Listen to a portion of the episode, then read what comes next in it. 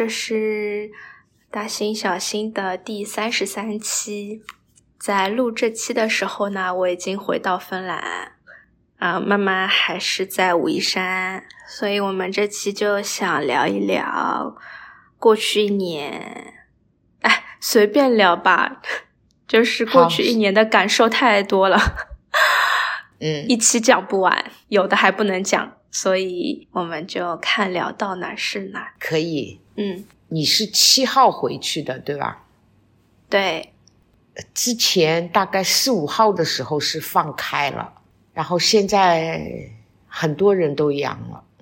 嗯，是。芬兰现在这边就是没有人戴口罩，也不用检测，对吧？呃，对，就大家觉得有情况，抗原测一测。反正总是要经历这一个过程的，我觉得大家心态好一点，对吧？虽然真的三年各种干扰，对，但我已经不不想再聊疫情了。我觉得在中国的时候，你见到谁，你总归会讲疫情，因为你可能就没有什么其他的可以讲。你生活中最大的一件事情就是抗疫。而且就是你你的生活方方面面就是被这件事情影响，然后就是各种干扰。嗯，但是妈妈这里真的还好哎，还好就最好啦。对啊，那我们就 不要聊这件事情，我们要把其他跟疫情没有关系的东西更看重一点，要藐视 藐视这个疫情，就占据我们太多时间跟精力了。OK，嗯。那我就说，我刚回到芬兰的一个很大的感受，就是之前在上海，我们最后一个月的时候就租了一个老房子，延安中路上面的一个弄堂里，是一楼是公用厨房的那种。嗯，就是我记得以前我们家有亲戚也是那种房子，然后出门就是吴江路有小养生间。对的，对的。啊。我我们如果在吃饭的时间经过，就一定会闻到很多很熟悉的饭菜的味道，就知道每家每户今天吃的是这个青椒肉丝啊，熬的鸡汤啊，熬的一多西啊，什么什么，就是很亲切，很喜欢，就闻到这个味道就开心。然后回到芬兰啊，我回家走廊里就是芬兰饭菜的味道。就是我也辨识不出它具体是个什么食物，我就可能猜想到一些乱七八糟东西放在烤箱里烤，散发出来的那个味道，就是非常的不亲切，也不喜欢，也不会让我想起家的感觉。它就是一个很奇怪的味道在走廊里，就是这不是，它不是一个新的味道。我以前回家也会闻到这个味道，以前学校食堂也是这个味道。但以前因为没有长时间在国内，那种香的味道给我激发起的感受就没有对比，就会对这个味道没有感觉。但这次回来，我对这个味道就很有感觉，就觉得天呐，我果然是不是芬兰人？那是骨子里的东西。对呀。所以就会觉得，可能是我刚离开上海就有点想念，所以就是这种很小的味道都会又会勾起我对想念上海的感觉。你那天跟妈妈说在吃什么汤团，对吧？西牛月饼，所以你说上海小囡告别上海。对。对啊，你离开上海去武夷山有没有做一样的事情？嗯，当初离开的时候倒是没有，但是间歇性的回去上海的时候，那是有。对，就是会去吃一些喜欢吃的东西，然后妈妈最喜欢的就是把各种武夷山买不到的东西都买很多带回来。嗯，到邵家楼。种小菜场，各种买点啥个烤麸啊、酥鸡啊、馄饨皮呀，各种肉皮、海肉啊，就是各种吃的，在武夷山买不到的那种，什么黄泥螺啊，这种很多，然后会满载而归。嗯，这很正常。吃的东西很重要，对，然后也是一种骨子里的情结。毕竟在上海生活了五十多年了，对吧？嗯，是的。现在有网购，很方便，到处东西都可以买。嗯，确实是。嗯，然后还有一个很大感受，就我说的都是这两天的事情。我在刚回来周一的时候，就跟朋友去看《胡桃夹子》嘛，有一个圣诞的芭蕾剧。嗯，哦。然后那天很不巧的就是很大的暴风雪。然后当时我出门的时候，我就本来还想芭蕾舞，我要就就是算一个挺正式的活动，我要穿的好看一点。然后我就是套了个大衣外套。我是觉得今天是冷的，所以我已经有穿两条裤子。然后我就这样子很觉得很 OK 的出门了嘛。然后我就带着垃圾，然后到门口扔掉垃圾，我就发现垃圾桶后面已经没有一条。路我可以走去火车站了，因为全部被雪盖住了，所以我就要走一一小段回头路。然后这个时候就是一阵妖风刮过来，我说天呐，太冷了！我说我要回家加衣服。就是我家到火车站那边可能就三四百米的距离，我又觉得这这段路我都可能熬不过去，就冷到这种程度，所以我就。回家赶紧就换上最厚的羽绒服，然后加上厚的袜子，就把自己裹得很好很好，然后出门。结果走在外面，那你眼睛包括眼睛下面一段皮肤就总归是在外面，然后这个妖风就是三百六十度刮，你不管往哪个方向走，它总有办法，这个雪就是往你脸上打，然后就很冷很冷。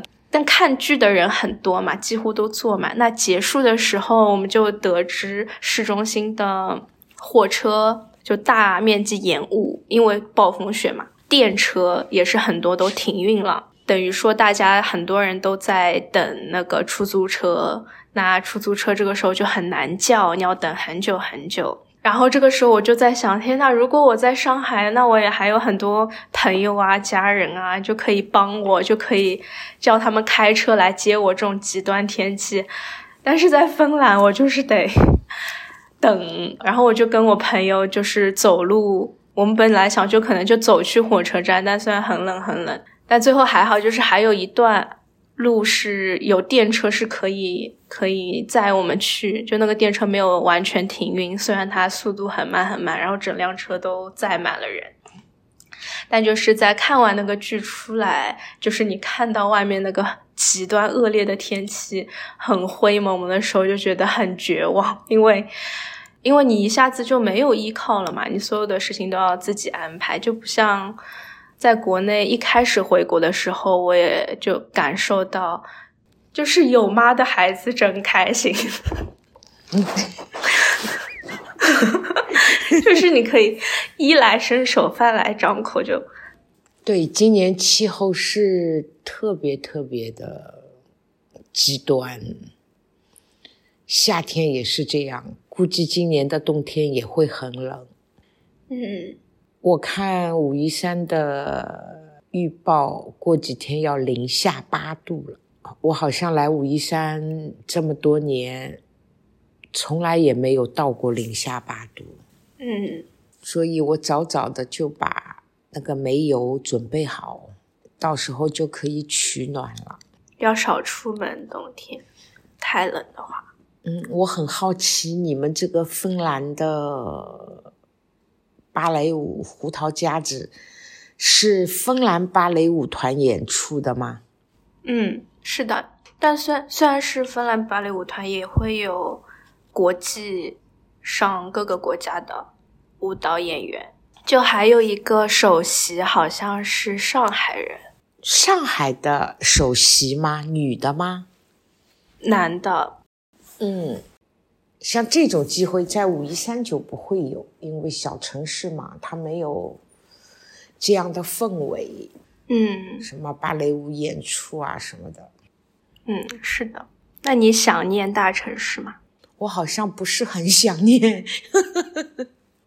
其实人就是环境的产物。当你在一个地方静下来生活的时候，因为慢慢熟悉、慢慢喜欢上这个地方的时候，其实它吸引你的东西很多。嗯，虽然没有这方面的东西，但是它有那方面的东西。嗯，就像前一阵子妈妈去采那个茶花，就是茶树上的茶花，去别人那里围炉煮茶的时候，就是喝了那个他去年采的那个茶花，就觉得那种味道有点特别。嗯，之前也之前也没有见人这么做过。然后正好现在就是茶花开的季节，嗯，所以那天就朋友在他的那个茶山上除草，妈妈就去了，采了点茶花，然后烤干，然后采了点小笋，还采了点那个山上的野梨子，然后回来把那个梨子蒸熟了以后。把皮去掉，芯子去掉，加了点川贝、冰糖，再炖，反正咳嗽的时候就可以吃。你这是自己制药了的感觉？嗯，呃，这谈不上药，就是食疗吧。就他们都是这样干的，然后我有空的时候喜喜欢学着他们这种，就自己干干。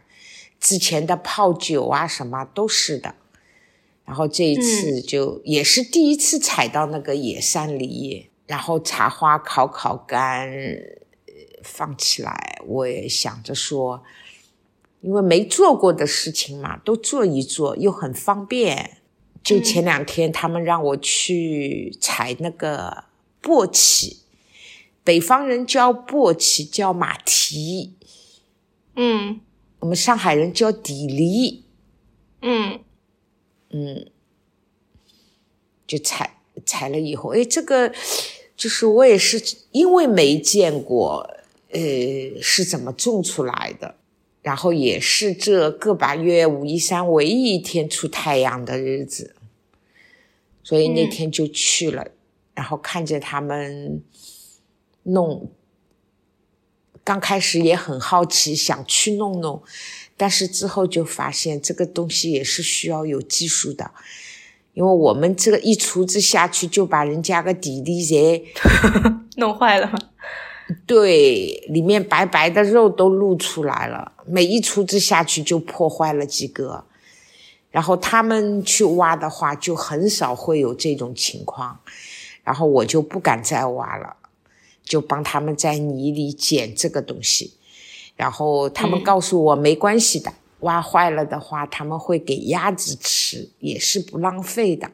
嗯，他们给了我一一大袋子，告诉我拿回去不要洗，就放在那里，三五天以后再吃多少洗多少，洗了以后就存不住了。然后为什么要存三五天呢？刚刚挖出来的时候是光有水分，它没有糖化，要过几天糖化了以后，它才会被变甜。哦，所以其实我知，我现在知道很多东西都是这样的，地瓜也是，上次我去采文旦也是。就是它需要采下来，过几天有个糖化的过程以后，它才会越来越甜。最佳的时间，对，就挺有意思的。就每天看着那一堆底梨，然后数着几天啦，几天啦，想着 可以拿它来干什么？嗯嗯，那同样的这些很靠近大自然的事情。也是在城市里也没有，嗯，对呀，所以就是有舍有得嘛。我觉得年轻人在大城市好，因为赚钱的机会多。然后像妈妈这样，我就觉得在这里比较好，嗯，可以有不同的生活体验，其实丰富人生，有更多的时间可以想想。想很多事情，我觉得这样挺好。而且呢，在这里也没有那么多欲望，嗯，可以很平静的生活，然后一杯茶，有的时候干干活，有的时候追追剧，有的时候看看书。那你计划未来五年就继续待在武夷山吗？未来十年吧。未来十年都在那里。对，在我身体没有很出现很不好的那种情况下，我是不打算回上海的。我愿意待在这里，就是我觉得人就是领了剧本才来投胎的嘛。这辈子要干什么？要怎么样生活？一辈子会怎么样？其实一切早就注定的，就没必要去一定要怎么样怎么样。你最近还给我看你在看新的房子，就是你找了一块新的地方，想要盖茶室吗？嗯嗯，我找了个地方。然后依山傍水的环境特别美，很破的房子。那套房子已经很久五年没有人住了，但是我很喜欢那里的环境。门口有一条小溪，说小溪，但是它很宽。旁边有菜园，后面有竹林茶山。我喜欢它那个位置。一栋大的房子，主体外面还有一个大概二十多个平方的一个小房子。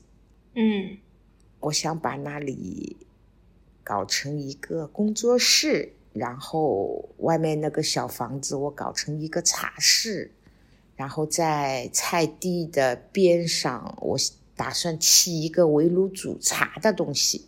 又可以烧烤，又可以围炉煮茶，到冬天我觉得挺好的。然后可能的话啊，在菜地的上面就搭一个小小的可以伸出去的那么一个小房子，房子里面也是可以供一个，就是可以放一个茶室，可以登高。因为那边就很漂亮嘛，就有这么个想法，就改造是个大工程。我这两天在犹豫，在犹豫什么呢？因为很有有一些代理商嘛，包括有一些朋友经常会来武夷山嘛，然后妈妈希望说有这么个地方可以让他们想来就来，提供一个比较舒适的。这么一个环境，因为真的是在很很里面、很里面的地方，在一个就是四面环山，中间一条大的溪流。我觉得那个地方一去，我好像就就 被吸住了一样，就觉得哟太好了，太喜欢了，就是。那那你在犹豫啥呀？这个改造的工程有点大，嗯，很难找人吗？还是很难按照你的想法实现它？我想，我犹豫是就觉得在考虑值不值，值不值这么干，然后就是我到底为什么想要这么干？嗯，还在思考，因为还在跟对方谈嘛。因为他们这种房子是没有产权的，就是使用权。嗯，有一定风险。对，然后呢，我就想租吧，租租它个十五二十年。嗯，我现在在跟他们村委会联系，就是我希望村委会出面帮我做一个第三方的见证。嗯，来保全我，就是因为一旦你动工以后。就人家看你弄得那么好，回头也不租了，也什么，那个这个很不好说的，知道吧？嗯，就是村委会跟他签合同，然后妈妈跟村委会签合同，哦，做个第三方的那个，这样的话呢，就是就比他们个人更靠谱一点点。对，靠谱一点。打消了这个顾虑，妈妈是想要干的，因为站在很多角度，我觉得可以这么干的。一个是，一个我们想要个摄影棚，可以做两个客，两到三个客房，然后妈妈想砌个土灶，嗯，我觉得这个很很很有意思的。然后一直以来，我都想在家里装个壁炉。就是烧木炭的那种，但是也是没有这样的机会。如果这个房子弄好呢，我就可以做这么一个壁炉，然后有块地，虽然不会种菜，那就学习着种咯，对吧？去年不是学着西瓜也种出来了嘛？然后。种种菜，养养鸡，养鸭养鹅都可以。为什么？它旁边那么大一个一个溪，呃，就是河嘛。然后它旁边正好有个小屋子，就可以什么鸡啊鸭，就让他们住在里面。就是隔壁离开菜地的另一头，可能是他们堆农具的，有个小小的房间，大概五六个平方。我我说这个房间就做鸡窝。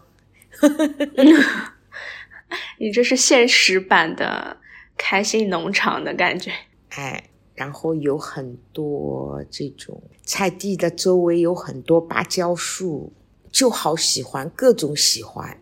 到了那里就我觉得很兴奋，一有空在家里就待不住，就想出去。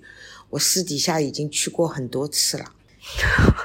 要是让那个房东知道我是这种心态的话，他肯定会跟我搞价。要抬高价格，因为他可，他其实会观察的话，他可以观察得出来妈妈的各种喜欢。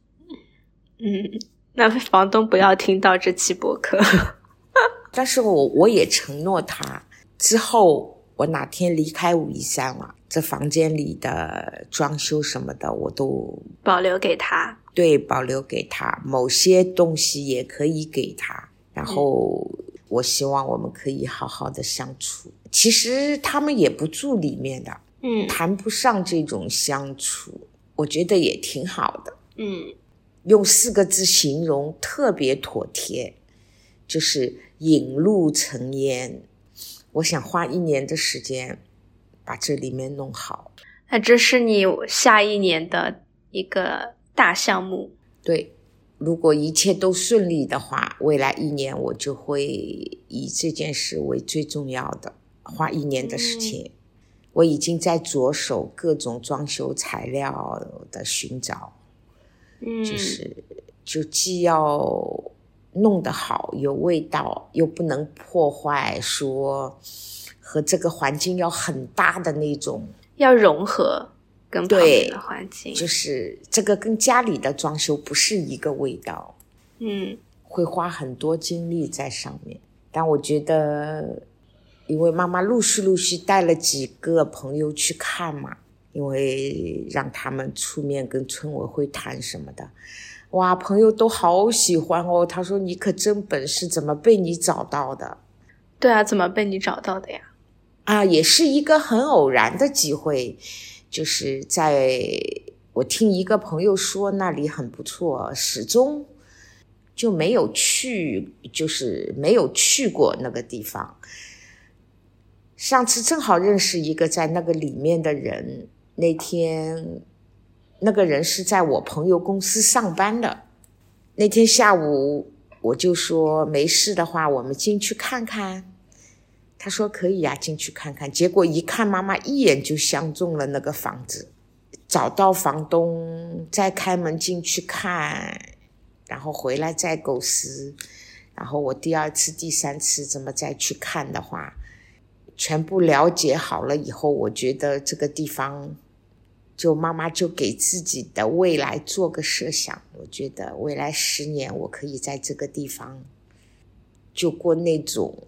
特别隐居的生活啊，我觉得去了也挺好的。为什么？就是其实那个村庄就没几户人家，然后一般年轻人孩子都在外面，就村庄里就十几个老人家，我觉得妈妈有的时候去的话呢，对这些老人家也是一个照应嘛。万一有什么的话，妈妈也可以说帮一些忙什么的。但是现在没有觉得要住进去的意思啊，因为从家里开车过去的话，也就二十来分钟，嗯，也不远。我觉得可以。没事的话，可以进去，白天进去，晚上出来，然后等到慢慢习惯了以后，可以或者有朋友一起去的话嘛，可以住在里面。那你现在有觉得自己更属于山里的这种感觉吗？大自然的这种感觉？对，这是肯定的。嗯，你不是说让我。对自己好一点嘛，想怎么过就怎么过嘛。对呀，啊，所以妈妈也开始为自己打算了呀。我觉得这个非但是为自己打算，也可以让很多朋友啊、客户啊有个很不错的地方，对吧？来玩的时候可以吃到养的鸡、种的菜，很多菌菇啊。如果是产笋的时候，就自己可以到后面的竹林里面去挖笋。河里可以，它河边我还可以做个码头，可以钓鱼。嗯，但是没有说想对外做民宿的那种想法哦，因为总共也就两三个房间。嗯嗯嗯。我那天，我那天把这个想法跟万万说了，万万说他浑身起鸡皮疙瘩。他说：“我把他想干的事都提前干完了。他是有小孩子要在上海念书，所以要留在上海。对呀，不然的话他早就离开上海了。他孩子要上课，所以妈妈跟他说：‘我先弄，等我老了，你问那个房东继续把那个房子租下去。’嗯，我们上次跟万万聊，然后。”万万还说，就我跟万万描述我当时在上海那个状态嘛，就我觉得这个城市还挺焦虑，然后我很容易被影响。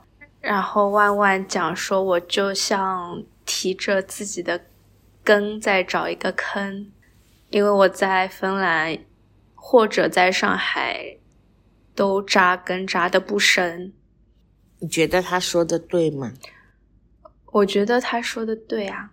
所以我记得很牢，我觉得他从另外一个人的嘴里讲出来，我听到我会觉得是准确的，因为去年中国抗疫的这个情况，很多人都会在考虑要润，要去到另外的国家去生活。你身边也有很多这样子的朋友吧？我遇到过好多，有的就是说说，有的就是行动力很强，马上就走了，或者马上开始申请这种。嗯，这么多年来，妈妈身边很多朋友都走了，陆陆续续的，去年和今年走的是最多的，所以我也觉得我幸亏来了武夷山，不然的话，我也说不好。嗯。就是考虑万万说的扎根的这个问题，我现在是如果没有特殊情况，呃，我我人可以在芬兰，也可以在中国嘛。就我没有一个很需要绑定我在哪边的一个理一个理由，我就我其实是还蛮自由的。现在至少现在这个状态，对呀，嗯，但是如果一定要我选，我觉得。扎根扎的深不深？从这个维度讲，那一定是上海。嗯，这可以理解。就其实后面在上海时间，夏天的时候可能两个月，然后走之前一个月，就差不多三个月的时间在上海。认识一些新的朋友啊，见一些老朋友，就生活在这个城市。就我可以预见，我在这个地方扎根扎的深的可能性是远远大于我作为一个外国人在芬兰的。就这种感觉到后面很明显，因为还有一个是语言的问题，就是嗯，你在上海你可以参与所有的对话啊，你在广东那说普通话的时间你是可以参与的。当这个空间有人在说粤语的时候，那你是边缘的。那在上海，你感觉当英语、上海话、普通话发生的时候，你就每时每刻你都是。只要你愿意，你都是可以参与进去的。就是你会有一种很中心的感觉，你是参与度很高的。而在在芬兰的话，你是更像是个过客。就虽然已经十年了，你就你是路人的视角，你你是在观察，但你永远不是那种。我属于这里，我需要很强的参与到所有发生的事件中。我我不可以，我也不想会有这种感觉。我我可以在这里生活，它的确是更先进的国家。回来你也是很多基础设施非常的完善，就水自来水直饮很好喝，洗澡水一秒可以有合适的。水压和合适的温度，然后包括你房间，你所有的就再差的房子都是温度是合适的，隔音是好的。而且我上海的房租比芬兰的贵好多，就你在上海是花了更多的钱，然后享受到一个。更低水平的，就是基础的设施。那你是那个中心地段的老洋房，那个不一样的。你想你要租这个房子的意图，就是要融入喜欢那样的生活，你想去体验，这个不一样的，对吧？那因为我在上海就一个月两个月，我不想要租到。很偏的地方，但是它是一个新的公寓。那如果我是要在中心再租新房子，那这个费用又是更高的多得多。所以我作为一个中心，那我只能在中心租老房子。对啊，我也觉得很好啊。老房子的这种氛围其实也很有人情味的啊，又很能够就是去体验那种上海的那种。市井文化，觉得挺好啊，弄堂文化，对吧？是啊，是是很好啊，但但他生活质量上的确是需要被妥协的嘛。你早上七八点外面就开始吵，你听得到所有人讲所有话，这也是没有办法。很多时候没有两全其美的，就是你要了这个就没有那个。其实有的时候想想是挺无奈的，但是有的时候想想。正因为这种无奈，而让我们从中体去体验到了这里面的一种文化、一种味道。其实这个也是蛮有意思的，看在看你站在哪个角度去理解了。很多外国人到上海来，他就是要租石库门的房子，就是要住这些老洋房，他要融入到你们的这种 就。就最有上海这种味道的生活里面去，对，是的。但我我现在讲的就是扎根扎得多深的这个问题。就从这个维度上讲，就算上海的生活水平是更低的，在基础生活上面讲，但我还是偏爱上海，因为你骨子里就是个上海人。这我很理解。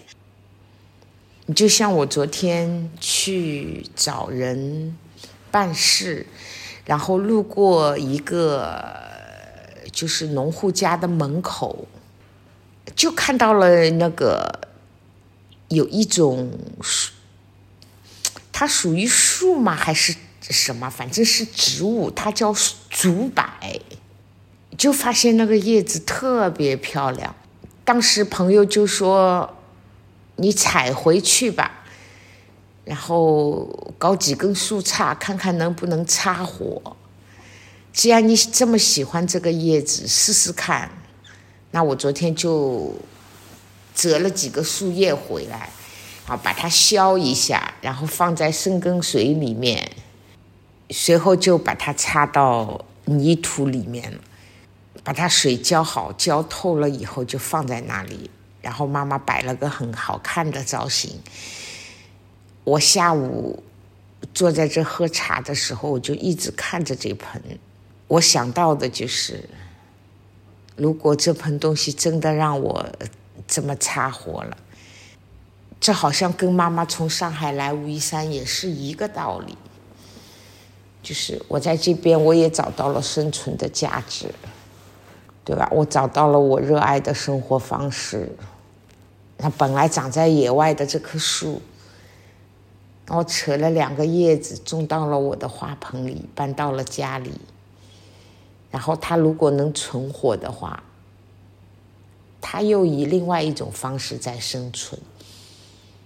我觉得生活中很多的这种事情，好像也很自然，好像又很奇妙。